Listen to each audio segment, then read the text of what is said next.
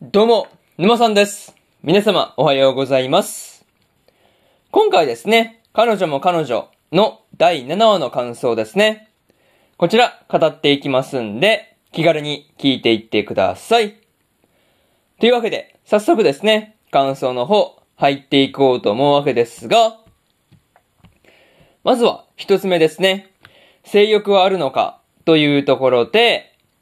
サキがですね、バニー姿で、直哉の前に出てきていたわけなんですが、まさかね、こう、それを着ていくように指示していたのがお母さんだったっていうところですね。まあ、これに関してはですね、結構面白いところではありました。そう。いや、なかなかお母さんが進めるってなかなかないですよね。そう。いや、なんかそういうところが面白いなと思ったんですが、まあ、そもそもね、こう、バニーガールの格好で、直哉をね、誘惑、誘惑するようにっていう風に言ったお母さんもお母さんな感じがするんですが、まあこう、それをね、こう、まあそれを、まあ受けてですね、素直にこう、バニーガールの格好をしていくっていう先もですね、なかなか偉いなっていうことをね、思ったりしました。そう。普通に断ってもよかったわけですからね。そう。まあ、まあうまく乗せられたって言ったら、まあ、まあまあまあ、それまでの感じしますけどね。うん。またね、こう、さきが、直哉に、こう、バニー姿をね、披露した時から、まあその翌日までですね、まあ、ずっとこう、機嫌が良かったわけなんですが、なんかね、そういうところが、すごい微笑ましいシーンではありました。まあ、とはいえですね、さきがバニーガールの服を、まあこう、洗濯に出していたっていうところですね。そう。まあ、そこをね、完全に忘れているっていうところに関してはですね、まあ、ちょっと笑ってしまったなっていうところですね。そう。まあ、そのままね、隠しておいたらですね、なぎさにバレることもなかったのに、こうわざわざ洗濯物のところに出してしまっているっていうところっすよね。そう。なんかちょっとそういうオチが面白かったなっていう話で、まにしてもね、こう、まあ、自分の娘であるサキに対して、直哉と一つ屋根の下で、こう、まあ、やることはやってるのかっていうことを、まあ、こう、ためらうことなく確認してくるサキのお母さんがすごかったなっていう、まあ、そういう話ですね。そう。まあ、そういうところで、まず、一つ目の感想である、性欲はあるのかというところ、終わっておきます。で、次、二つ目ですね。お次はメイド服というところで、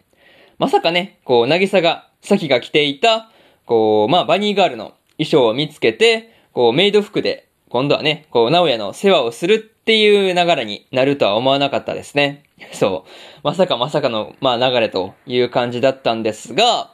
まあでもね、メイド服を着ながら直哉に対して、ご主人様って言っていたわけなんですが、まあ、そのノリのまま、こう、夕食を食べてる時にも、なぎさがですね、直哉に対して、ご主人様っていう風に言っちゃうところですね。うん、あっこでね、まあ、こう、なぎさが言ってしまったから焦るっていうところですね。まあ、その時、まあ、それを聞いた、直哉も結構焦ってるわけですよね。そう。まあ、何せ先がいる前で言ったわけですからね。なんか、そういうところが面白いところではありました。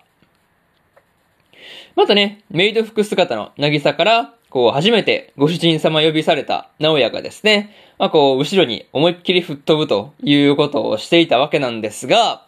まあ、なんていうかね、それくらいの衝撃を受けるっていう気持ちはわかるような気がしましたね。そう。まあ、そら吹っ飛ぶよねっていう感じのことは見ていて思ったよっていう話で、あとはですね、こう何でも言うことを聞くっていう風に言ったなぎさに対しての直哉からのお願いですね。まあそのお願いがですね、週一でメイドさんになってほしいっていうやつですね。そう。なんかそういうところ面白くてですね、結構笑ってしまったなっていうところですね。そういうところで、二つ目の感想である、お次はメイド服というところ終わっておきます。で、次、三つ目に入っていくわけなんですが、完全に惚れているというところで、まあ、リカがですね、直哉に完全に惚れてしまっていたわけなんですが、まあ、屋上でのやりとりを、まあ、経てですね、まあ、さらに、こう、直哉のことを好きになってしまっているっていうのはですね、まあ、完全にこう、予想外の結果ではあったな、っていう話でした。まあ、とはいえですね、リカが、こう、まあ、今まで頑張ってきた、こう、まあ、努力の結晶ですよね。努力の結晶である、まあ、こう、MeTube チャンネルをですね、まあ、別段こう、利益もないのにですね、直哉が守ってくれたっていう話で、まあ、それはまあ、嬉しくなるっていうのは普通の反応じゃないかなっていうことはね、感じたりしました。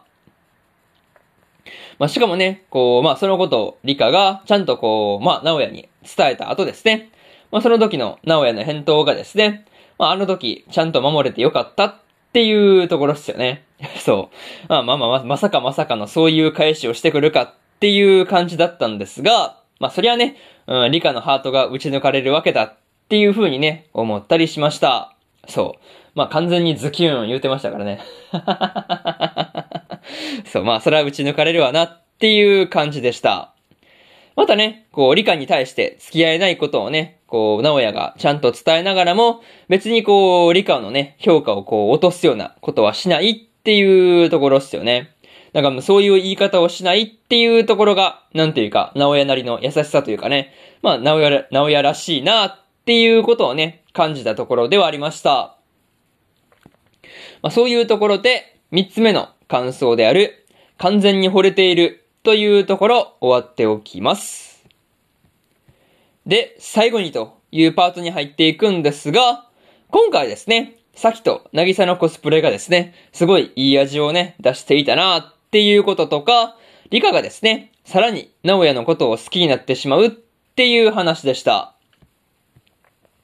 まあ、なんていうかね、こう、さきとなぎさとリカの3人全員にね、こうまあ少しずつ焦点が当たっているっていう感じの、まあこうバランスの良さというかね、なんかそういうところがすごく見ていて楽しかったなっていう回でした。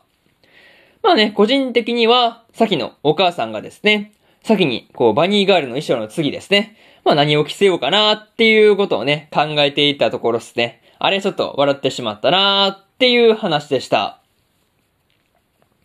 またね、こう次回はリカがさらに直哉のことを好きになってしまったっていうことをね、まあこう、まあ見て、まあ見てしまっていたというかね、まあそんな先がどう動くのかっていうところですね。そこが見どころのような気がしますという話で、今回の彼女も彼女の第7話の感想ですね。こちら終わっておきます。で、今までにもですね、第1話から第6話の感想をですね、それぞれ過去の放送で語っておりますんで、よかったら過去の放送もね、合わせて聞いてみてくださいという話と、今日はね、他にも2本更新しておりまして、エデンズゼロの第18話の感想と、